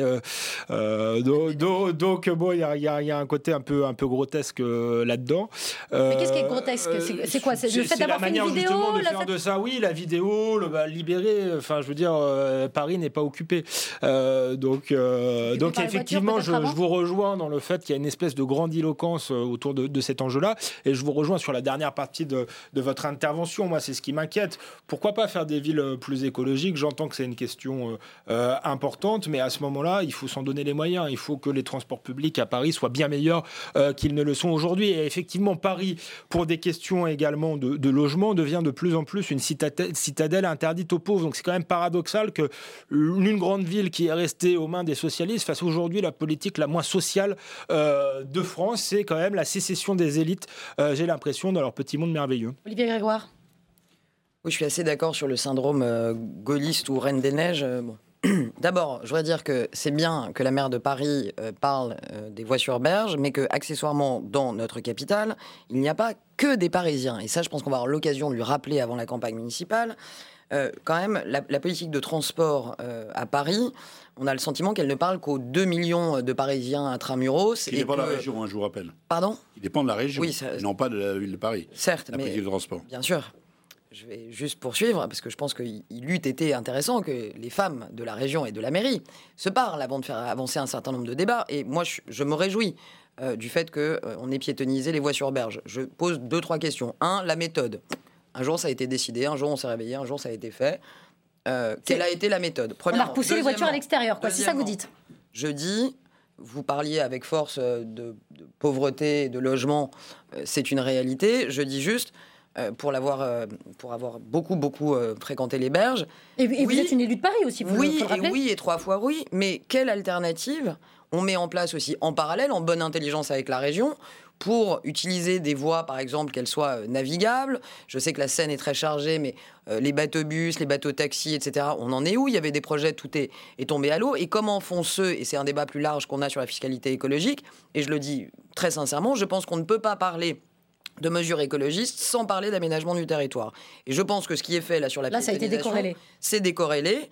Euh, j'ajoute à ça, euh, parce que j'ai un tropisme entrepreneurial, qui a un chiffre intéressant. Alors, on connaît euh, le problème de la pollution, il y a quand même pas mal de débats. Il y a le problème sonore, plus 60% de pollution sonore sur le quai de la Mésistrie. Je me permets juste de compléter vos propos, Olivier Grégoire, parce que, regardez, on a la qualité de l'air un an après, justement, cette mesure qui a été prise, source Air Paris, une amélioration globale de la qualité de l'air le long des quais, jusqu'à moins 25%, mais une dégradation de la qualité de l'air marquée dans l'Est parisien, plus 15%. C'est bien ce, que, vous disiez. C'est-à-dire que si la mesure est bonne et si l'idée est bonne, elle n'a pas été réfléchie de façon globale et qu'en l'occurrence, on n'arrête pas le problème juste en piétonnisant les voies sur berge. J'ajoute à ça juste, parce que je ne sais pas si vous le savez, et c'est un chiffre qui vient de sortir euh, du MEDEF, pour ne pas le citer, euh, il y a un million d'heures perdues dans les embouteillages euh, sur les voies sur berge aujourd'hui, je livre le, chiffre au débat juste pour info, c'est environ 700 ETP, équivalent temps plein, perdus de boulot par an. Je dis juste ça. Paris, c'est pas une ville musée. Alors d'abord Michel Pouzol et juste après Stéphane Moi, je voudrais dire deux, choses. Il y a, d'abord, un, c'est une bonne nouvelle, il faut le dire. Euh, ces endroits vont être des endroits de vie, euh, on le voit déjà. Donc ça, c'est plutôt une bonne nouvelle. Après, la question qui se pose, c'est effectivement les, relations toujours entre Paris, sa banlieue et, et, le reste de l'île de France. C'est les banlieusards qui sont pénalisés, c'est ça? bien entendu, moi, je, je, je ma voiture tous les jours, j'ai pas le choix pour venir en Essonne. Ah, et je me suis rendu compte de deux choses. C'est que la circulation intramuros de Paris s'était grandement améliorée. Moi, je le dis, on roule mieux dans Paris. Par contre, arriver à Paris devient un exercice infernal. C'est-à-dire que tous les axes euh, contournants sont, tous les axes contournants. Non, mais les axes contournants sont devenus. Vous allez Olivier Grégoire dans une voiture, on filmera. Ça, oui, ça, peut être, ça peut être amusant. Ça peut être amusant. Faut pas le dire, faut pas le dire. Ils sont de vécu, on balance pas les copains. C'est pour ça que je peux le dire. Donc ça, c'est ça qui, qui, moi, me pose un problème. C'est que cette, euh, cette globalisation des choses, cette manière de voir les choses ne soit pas assez développée. C'est une très bonne chose qu'on nous allions vers un pari du futur parce que ça va, comme disait, le, je crois que c'est le Front de gauche qui a annoncé ça, comme quoi je peux les reprendre de temps en temps, ça va dans le sens de l'histoire totalement. Maintenant, on ne peut pas construire une ville simplement sur la négation de sa périphérie, de ceux qui la font vivre, de ceux qui viennent travailler. Et effectivement, c'est un, une autre chose à voir globalement. Après, un, Stéphane Pocra, il y a juste un mot, je suis pas sûr qu'on serait moqué d'un homme politique euh, euh, sur des petites phrases, hein, genre De Gaulle, euh, la Reine des Neiges, si ça avait été un homme. en tant que femme, je, en tant que femme, je me permets de vous répondre. un peu, quand si vous saviez ce qu'on entend encore, et ça donne un peu de gaieté d'ailleurs. Stéphane hein. Pocra, on reviendra sur Anne Hidalgo un peu plus tard. Deux choses. D'abord, bien évidemment, euh, parler de Paris aujourd'hui, c'est nécessairement parler du Grand Paris. Ah oui. Et de ce point de vue-là, euh, je suis assez inquiet du fait euh, que ben, Emmanuel Macron parle peu du Grand Paris, qu'il ne dit rien, de la même manière qu'il avait déjà renvoyé au calendrier grec la question de l'application des mesures du plan Borloo, qui justement posait ces questions d'égalité territoriale. là, il a eu le rapport de Roland Castro. On aimerait que l'État, en l'occurrence le gouvernement, agisse vite sur ce sujet-là, premièrement. Et puis deuxième exemple, on parlait tout à l'heure de la question euh, du logement à Paris. Bon, ben nous, les écolos, euh, c'est pas un secret. Hein, Cécile Duflo, elle avait proposé quelque chose là-dessus, qui était l'encadrement des loyers, dont on montrait d'ailleurs que ça marchait pas si mal que ça. Mais là encore, dans la loi Allure, euh, voilà. Mais là encore, il y a de la part de, du gouvernement actuel, c'est déjà le cas avec Manuel Valls, une envie de dire bon là-dessus. C'est-à-dire dans la loi Elan.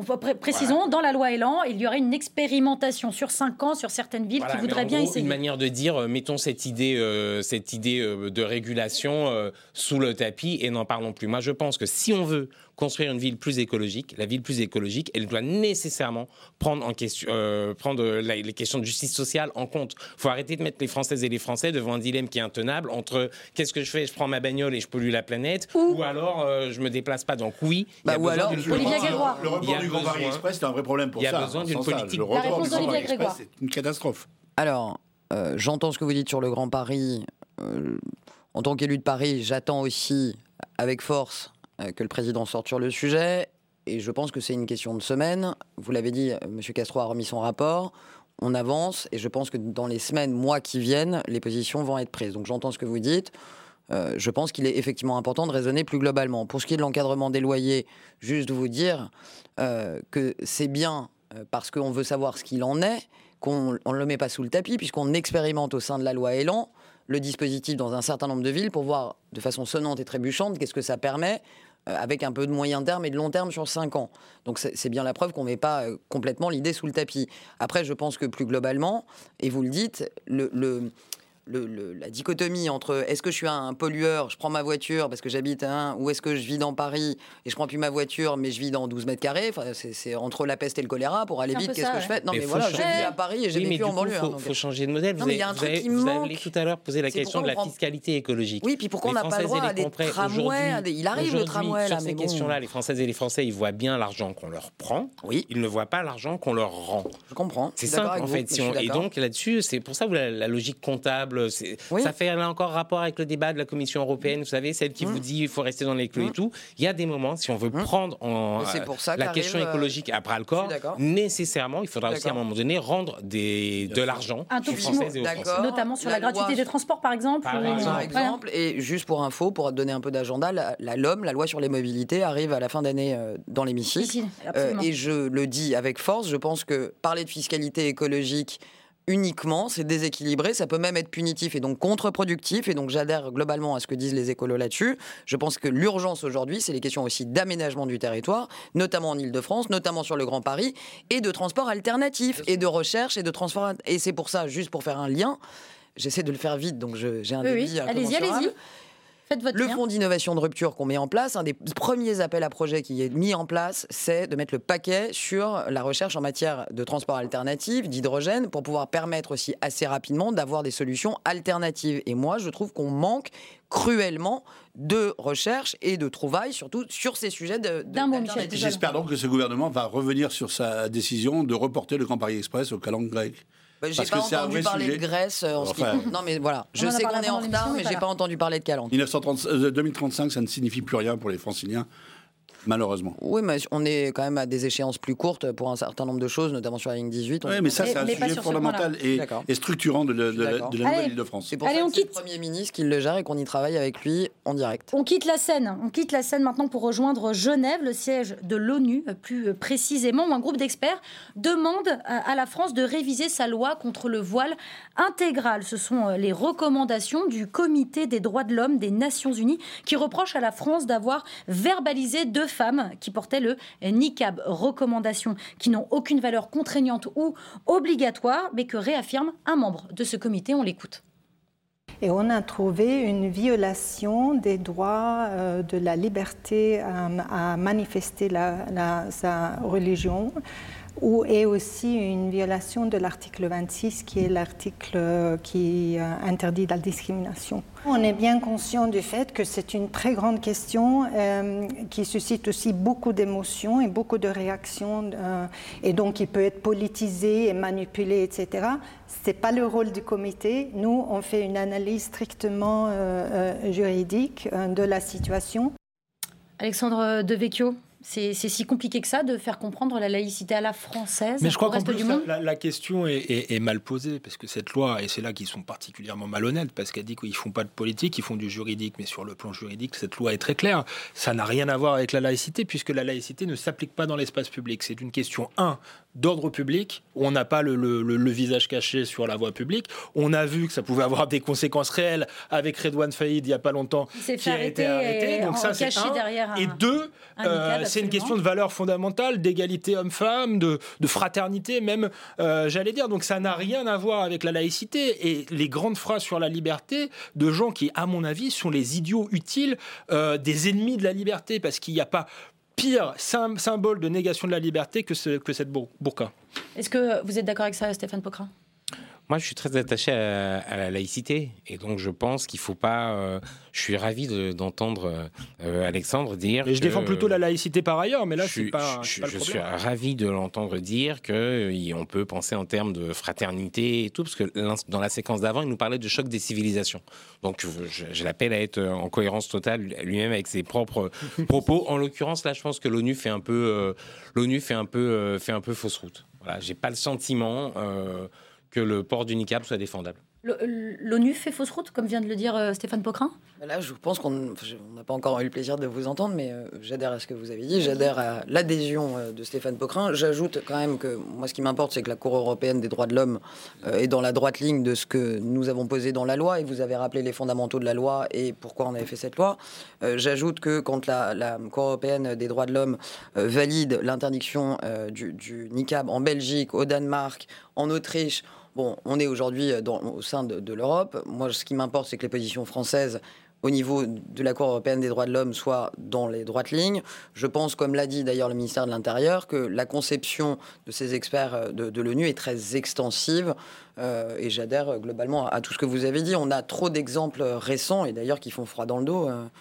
voilà, et, et, pardon, en tant que femme, j'ai encore désespérément besoin qu'on me prouve que porter le niqab est un choix de liberté personnelle au féminin. Michel Pouzin. Oui, non, je vais aller dans, le même sens. Ce qui est étonnant dans ce, dans cette, dans ce rapport du comité, c'est que le président du comité a, dit lui-même que pour beaucoup de membres de ce comité, le niqab était une forme d'oppression contre les femmes. Donc c'est quand même euh, un élément extrêmement clair. Et puis effectivement, il faut le rappeler, la Cour européenne des droits de l'homme, et c'est fondamental, euh, a validé à deux reprises euh, notre cette loi ici et, et, ailleurs en Europe. Donc euh, il faut par contre dans l'application effectivement euh, avoir du, bon sens et être, je pense, euh, responsable là-dessus. Qu'est-ce que ça veut dire avoir du bon sens dans l'application de la loi? Je pense que cette, cette, loi, les cas, encore une fois, sont sont sont, sont, sont les cas sont toujours individuels, mais la plupart du temps, on voit dans certains quartiers que il y a un peu une extrapolation. C'est pas le village entièrement voilé. Si vous êtes déjà voilé, euh, on considère que vous avez le niqab. Enfin voilà, il y a quand même la tentation parfois de d'aller un peu trop loin et un peu de faire un peu plus que la loi. Moi, je pense qu'il faut s'en tenir à cela. D'accord avec ça, euh, Alexandre Devecchio Non, je suis pas d'accord avec ça parce que tous les rapports qui ont été faits montrent au contraire que malheureusement cette loi n'est pas appliquée puisqu'on sait que ça peut créer des émeutes dans certains quartiers. On l'avait vu à, Trappes avec euh, un commissariat qui avait été euh, caillassé, détruit suite à une interpellation. donc malheureusement, l'État français n'a plus les moyens de, de, de, de faire respecter l'ordre républicain partout sur le territoire ou plus la volonté. Et c'est comme ça qu'on arrive avec des choses comme on a vu en début d'émission euh, dans, dans, les écoles. Donc là encore, la question de l'autorité et du respect de la loi partout sur le territoire est fondamentale. Immédiatement, on le doit, on le doit aux plus pauvres, pardon, on le doit aux plus pauvres et aux plus modestes qui vivent dans ces quartiers et qui attendent la République dans ces quartiers et que la loi soit respectée par tous, partout. Vous vous énerver autant que. Mais je m'énerve pas, je suis passionné. Mais, je, libre à vous de parler. C'est de la passion, c'est pas de la colère. Euh, j'entends. J'entends, mais je trouve que le voilà, voilà typiquement la manière dont il ne faut pas poser le, problème. On parle d'un point précis qui est le niqab. Vous pouvez m'expliquer le, lien direct entre le niqab et le fait qu'un élève ait menacé une professeure avec une arme factice? Moi, je n'en vois pas. à part dans votre esprit, et le lien, euh, en l'occurrence, c'est pour vous, c'est la crise de civilisation. Et pour dire les choses clairement, vous pensez que dans un certain nombre de quartiers de la République, c'est l'influence de l'islam et de l'islamisation qui fait qu'on, que, que l'État ah n'a plus d'autorité. Eh bien, moi, je ne le crois pas. Non, le, fait que l'État n'a pas d'autorité, c'est qu'il ne s'en donne pas les moyens. Mais, mais sur la, crise de civilisation. Je ne souhaite pas. Voilà sur le malaise français, que le débat sur le niqab, qui est un point particulier, devienne une attaque en règle contre euh, une religion qui est en l'occurrence l'islam et contre les millions euh, de musulmanes et de musulmans qui vivent paisiblement dans notre pays et ne sont pas moins français que d'autres, ne sont pas moins citoyens et d'autres. C'est pas une attaque contre eux, c'est une volonté de les protéger. Mais ça n'a rien à voir, puisqu'il y a des musulmans euh, modérés contre qui ne portent pas le niqab et qui aimeraient bien pas être pris en otage par les plus extrémistes d'entre eux, monsieur. Donc moi, je, veux que l'État français protège tous ses citoyens, quelle que soit leur origine, quelle que soit leur religion. On a bien compris, on a bien compris aussi que vous aviez peur de 150 enfants de 0 à 6 ans euh, pour la société française. Donc bah, effectivement, c'est un tout. C'est un tout. C'est vous, vous, vous, considérez la société française et la République française dans un état de faiblesse incroyable qui, moi, personnellement, ne correspond pas à ce que je vis au quotidien. Je pense que ce que la majorité des 65 millions de Français ou 110 millions de Français vivent, heureusement. Bah, il y a quand même des signes politiques euh, importants. On l'a vu avec le les, résultats de certaines élections. On a quand même eu Marine Le Pen au second tour, alors qu'elle était absolument nulle. Vous pouvez ah, dire euh, qu'il ne se passe rien en France, mais je crois que c'est quand même lié à la situation française. Il se passe des choses. Il se passe des choses. Que Je crains que vous n'ajoutiez, que vous n'ajoutiez un peu d'huile sur oui, le feu. Ça. Ben oui. Ben. Sur ce sur ce débat, d'un mot de conclusion, Olivia Grégoire. C'est facile de conclure sur ce débat. Non, non, mais je vous avoue, je vous, vous passe pas la parole au meilleur moment, mais je vais pas, je vais pas repartir en, profondeur, mais c'est vrai que le, lien que vous venez de faire est assez euh, symbolique de type de lien qu'en tant que jeune femme politique, je me préserverais bien de faire. Néanmoins, je pense que ce qu'il vient de dire n'est pas faux. Et j'en profite pour dire que le, silence assourdissant du nouveau euh, Rassemblement national que je trouve on n'entend pas assez dans le débat public aujourd'hui. Je le dis parce que je pense que c'est grave et que le silence euh, des thèses frontistes, ou en tout cas de RN, mmh. euh, ne doit en rien présager du danger qu'il représente pour les prochaines échéances électorales. On, arrive, euh, on arrive donc à notre euh, dernier thème, euh, l'assassinat de Jamal Khashoggi, ce journaliste saoudien critique du royaume et particulièrement du prince Ben Salman, continue d'entacher les relations internationales entre Paris et le plus grand pays de la péninsule arabique, entre Paris et, entre le reste du monde aussi. en visite pardon, au salon Euronaval mardi dernier, Emmanuel Macron n'a pas souhaité répondre aux questions des journalistes sur un éventuel arrêt des ventes d'armes à l'Arabie Saoudite. On l'écoute. Et ça n'est pas parce qu'un dirigeant dit quelque chose que je suis censé réagir à chaque fois. Et donc je ne vous répondrai pas. Si les sujets qui sont liés justement à ce qu'on est en train de voir ne vous intéressent pas, n'y venez pas. Mais, si vous ça n'est pas une conférence de presse sur d'autres sujets. Mais ça n'est pas, une ça n'est pas une conférence de presse pour réagir aux déclarations de la chancelière d'Allemagne. Non mais, mais je vous dis simplement, ça n'a rien à voir avec le sujet qu'on est en train de traiter. Rien. Rien. Donc je n'y répondrai pas. Mais puisque le président de la République a botté en touche, c'est la ministre euh, des Armées interpellée euh, dans l'hémicycle qui a tenté de préciser euh, la position de la France. On écoute Florence Parly. Ne mélangeons pas tout. D'abord, il y a le meurtre de Jamal Khashoggi. C'est un meurtre. c'est un meurtre qui a été commis sur un journaliste. C'est donc aussi une atteinte épouvantable à la liberté de la presse. Et c'est donc extrêmement grave. Et c'est la raison pour laquelle nous réclamons, la France, avec ses partenaires européens, nous réclamons que toute la lumière soit faite. Nous réclamons qu'une enquête crédible soit réalisée, que les responsabilités soient clairement identifiées. Et c'est sur la base des conclusions de cette enquête que nous tirerons nos propres conclusions et que des décisions seront prises. Olivier Grégoire, est-ce que je vous choque si je vous dis que la France se rend complice de crimes contre l'humanité? Ah oui, vous me choquez, oui. Excusez-moi. Expliquez-moi en quoi?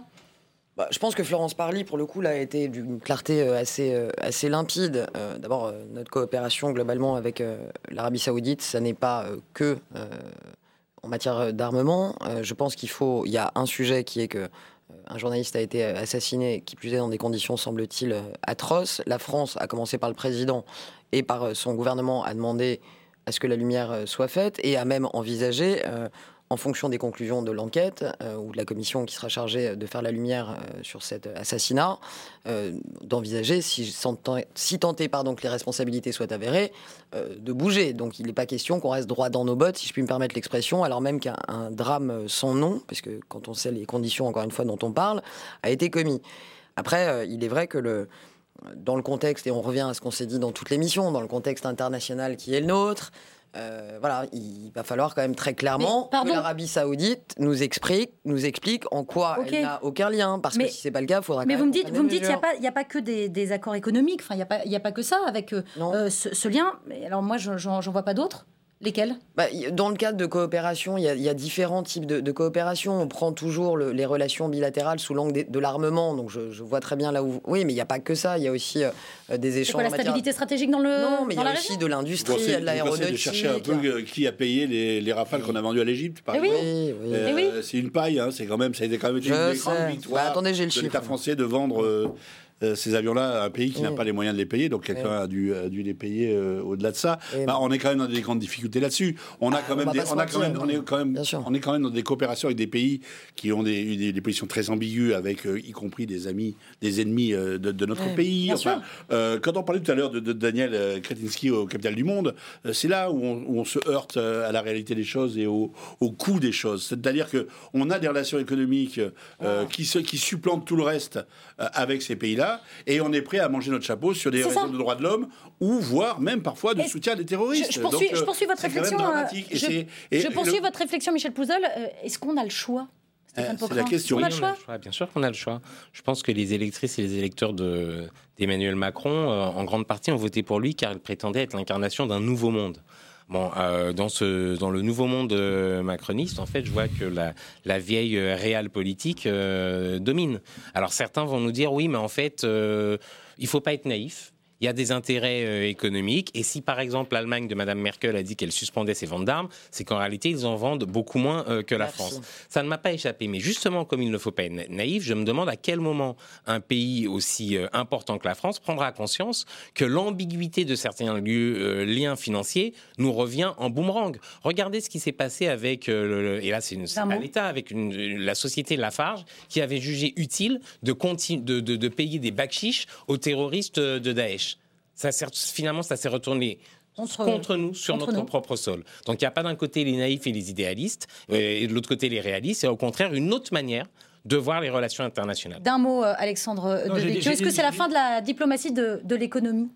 Non, c'est pas la fin. Je pense que ça continuera. Et tout à l'heure, j'ai dit qu'on faisait pas de la politique avec des bons sentiments. Effectivement, c'est de la réelle politique. Mais je me, je me demande juste jusqu'où doit aller la réelle politique euh, économique. Il faut quand même savoir que l'Arabie Saoudite a islamisé tout le Moyen-Orient à coups de pétrodollars. Et j'ai juste, pour finir, j'ai cette phrase en tête de Kamel Daoud qui disait l'Arabie Saoudite, c'est un Daesh qui a réussi.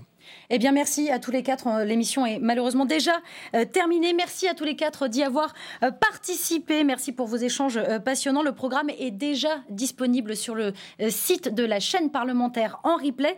Pas d'émission la semaine prochaine, mais un best-of de nos meilleurs moments. Alors, on se retrouve dans 15 jours. Mais d'ici là, n'oubliez pas que l'important n'est pas de convaincre, mais de donner à réfléchir. Allez, salut.